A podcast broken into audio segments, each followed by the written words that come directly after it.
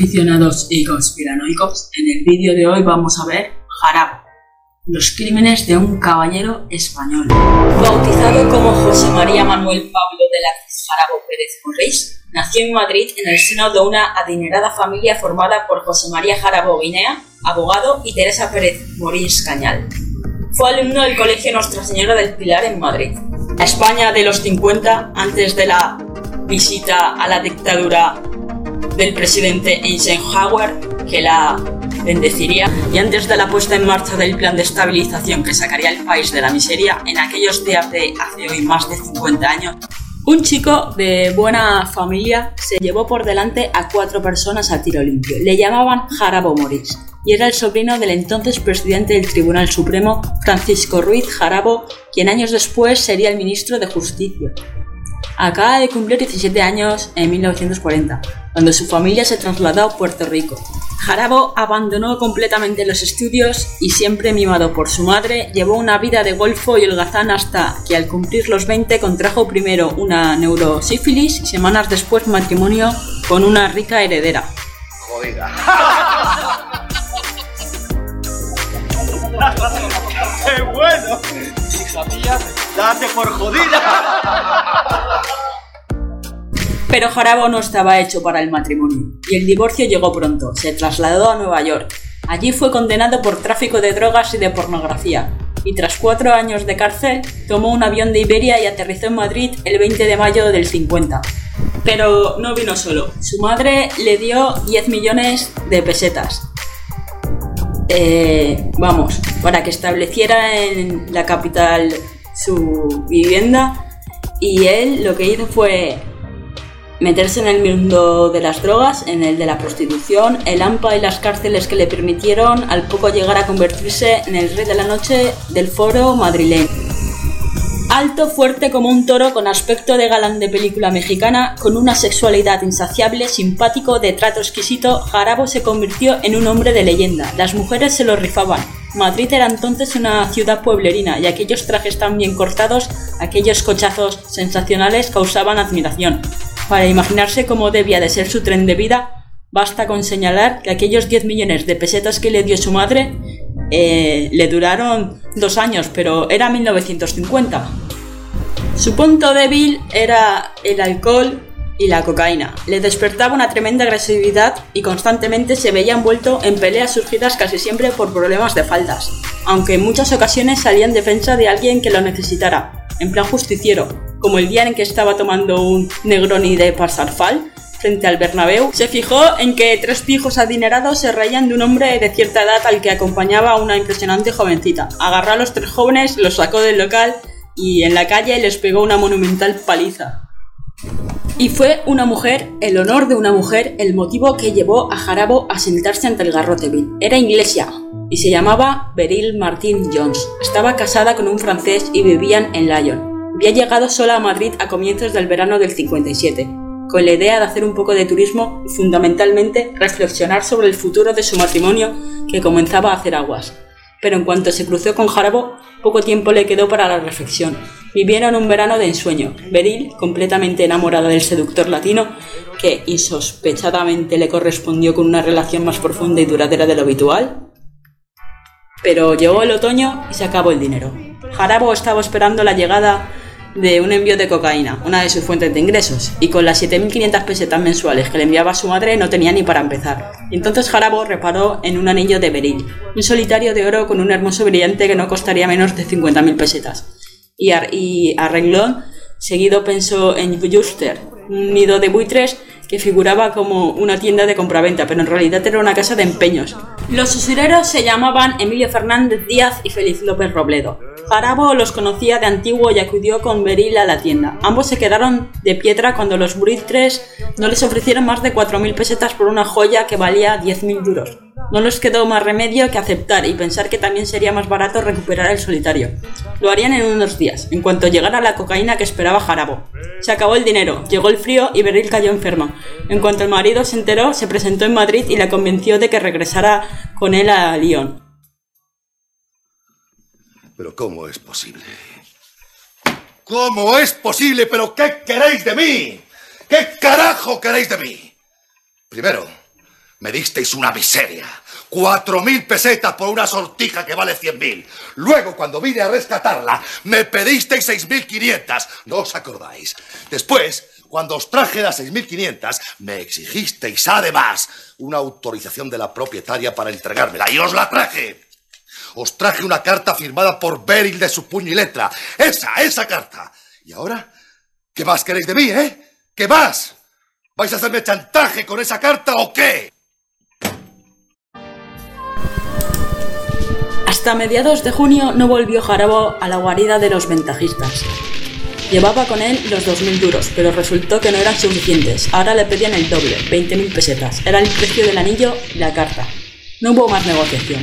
El diálogo era imposible con aquellos sinvergüenzas. Jarabo abandonó la tienda con una idea muy clara. Iba a recuperar la joya y la carta, por cualquier procedimiento. Y optó por la pistola. Se la compró a un sereno del Paseo de La Habana. Se hizo pasar por un teniente coronel de aviación coleccionista de armas. Era una FN calibre 7,65 milímetros. Dejó pasar unas semanas y llamó a los Jusfer en vísperas del 18 de julio. Conmemoración del alzamiento nacional, el día en que Franco, como todos los años, entregaba los premios a empresarios y trabajadores ejemplares y después daba una re- recepción en la granja en la que participaban todos los artistas del momento. Jarabo les, les dijo a Emilio y Félix que tenían dinero y las joyas por valor más que suficiente para recuperar el anillo y la carta, y quedó en él en pasar el, el 19 a las ocho y media de la tarde, porque, aunque era sábado, por aquel entonces en España también se trabajaba. A Jarabo le gustaba vestirse para las ocasiones, y el día de la cita escogió un traje entre los más de 20 que tenía en el armario, un traje que iba a resultar trascendental en su vida. Nunca pensó en acudir a la cita en la tienda de Sáenz de Baranda. Su idea era ir directamente a casa de Emilio que vivía a la vuelta, en Lope de Rueda. Llegó unos minutos antes de las 10, la hora en que los serenos cerraban las portales. Tenía muy clara la idea de a lo que iba porque abrió la puerta del ascensor con los codos y pulsó los botones con los nudillos. No había que dejar rastro. Le abrió Paulina, la criada, que le hizo pasar al salón comedor. Emilio se enfadó mucho cuando lo vio allí porque estos temas se tratan en la tienda y no en el domicilio privado. Le dijo que se marchara inmediatamente y Jarabo, sin decir nada, se fue a la puerta del piso, la abrió, la cerró para que el otro creyera que se había ido y volvió sobre sus pasos.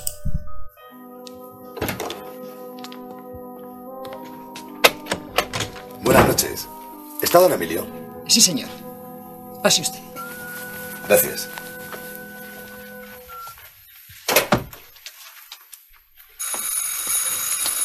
Vaya plantón que nos has dado a mi socio y a mí. Te hemos estado esperando la tienda hasta las nueve y media. Eso se avisa, hombre. Cuánto lo siento, Emilio. Te ruego me disculpes, pero las cosas han ¿Y venido. ahora así. qué quieres? ¿Tú crees que son horas de venir? Perdona. Perdona. Quiero lo mío. Quiero la sortija de Beryl y la carta. Quiero la carta. Y lo quiero ahora, ahora mismo. ¿Pero tú qué te has creído? Estás loco.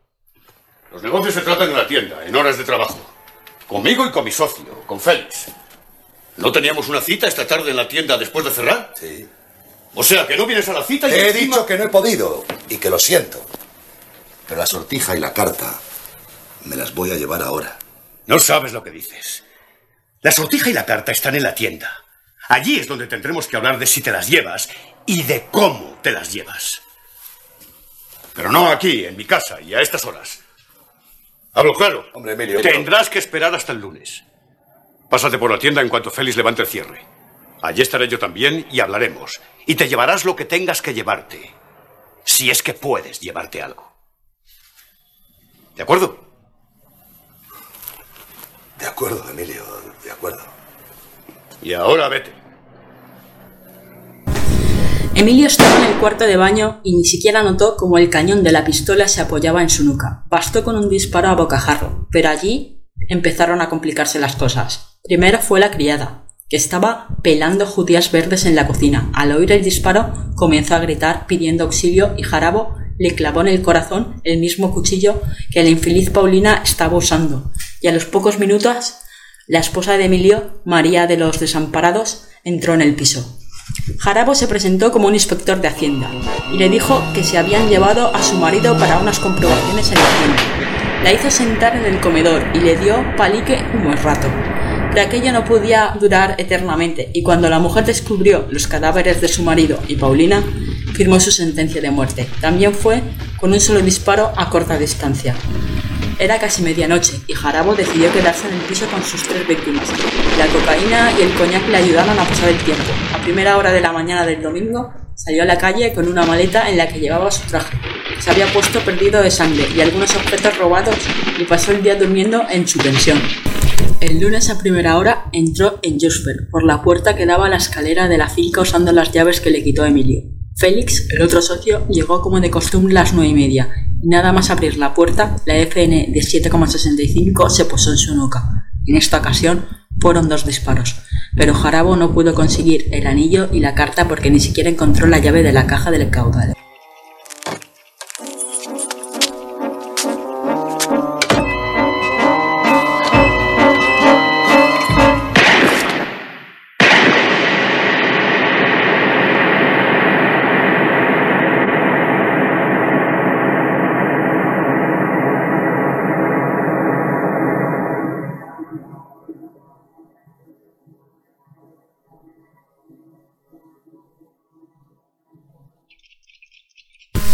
Más o menos a la hora en que fueron descubiertos los cuatro cadáveres, Arabo dejaba el traje manchado de sangre en una tintorería de la calle Orense a cuyos dueños conocía. Justificó la sangre diciendo que había tenido una bronca en un caballo.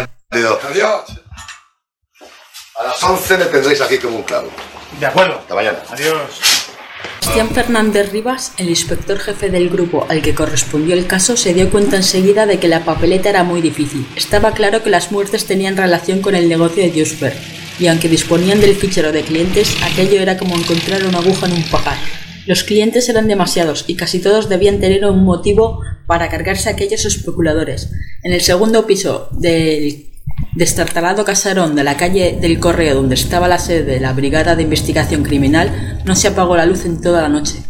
A las once y media Jarabo fue a la tintorería y allí le esperaba la policía. Soy un cretino, ni un chulo, ni un chorizo, ni he matado a nadie, ni voy a contarles nada. Yo soy un señor, un caballero, ¿me oyen? ¡Un señor!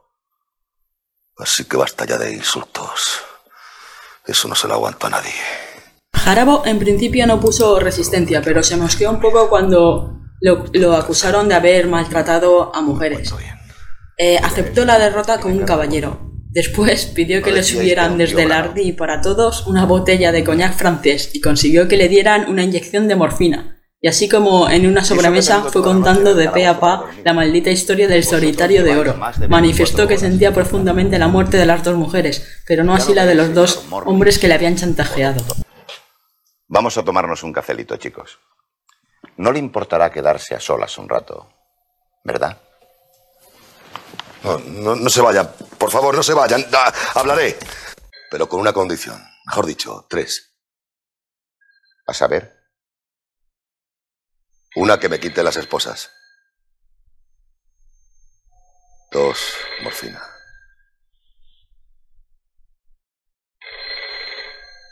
Necesito pincharme, no. No aguanto más. Y la tercera. Que se vaya este guardia. Le huelen mucho los pies. Y así se hizo. Se pinchó la morfina, se duchó, se puso su albornoz, se engominó el pelo, se pegó una buena comilona junto a los guardias, se pidió su buen coñac, su buen café, solo, su purito, y confesó todo. Entre risas y aplausos de los guardias, Jarabo se pegó su última buena comilona confesando los cuatro asesinatos. La comida ha sido estupenda. Pero mi postre particular es maravilloso. Ya podéis servir los cafés y las copas a estos amigos. Para mí solo. Y mi buena copa de Remy Martin. El jueves 29 de enero de 1959 se inició en el Palacio de Justicia de Madrid el juicio. La sala se llenó de famosos y conocidos artistas, algún torero, esposas de altos funcionarios. Apuntaban mujeres y solo faltaba la orquesta de Bernard Hilda para que aquello fuera las tardes del Ritz. La entrada de Jarabo en la sala de la sección quinta fue impresionante. Estrenaba un traje a medida que le sentaba como un guante y avanzó con paso firme y decidido y dedicando sonrisas a las mujeres que lo miraban extasiadas. Cinco días duró el juicio, cinco trajes se puso Jarabo. Una ocasión como esta bien merece estrenar un traje, como entró el reo, para el que pedían cuatro penas de muerte, las mismas que le pusieron como condena, y de nada le valieron las amistades ni el hecho de que su tío presidiera el Supremo. Franco no dudó y dio el visto bueno a la ejecución. Las muertes de la criada y de la esposa de Emilio pesaban demasiado. Antonio, el verdugo de la audiencia de Madrid, fue el encargado de la ejecución que era la número 18 en su larga carrera. Daniel Suero mantuvo una conversación con él que publicó en su libro Los verdugos españoles. Era un jabato, así de alto, 105 kilos pesaba, no paró de beber whisky y fumar, y en toda la noche no se quitó la corbata, y le tuve que decir al director de la cárcel, cuando llegó la hora, que se la quitara porque si no el garrote no iba a funcionar. Llevaba una colonia que debía de valer un dineral. A las 5 oyó misa y comulgó, y se puso los dientes de oro y todo sabiendo que iba a morir. La ejecución fue una auténtica carnicería, porque la pericia del veterano verdugo nada pudo hacer con aquel cuello de toro. Tras dos vueltas del verdugo, al tornillo del garrote Jarobo sigue vivo, y el médico tardó 20 minutos en certificarse de función. Tal impresión dejó aquella espantosa escena en los presentes que se organizó una comisión de médicos para realizar un estudio sobre el uso del garrote. El cuerpo fue llevado al cementerio escoltado por coches policiales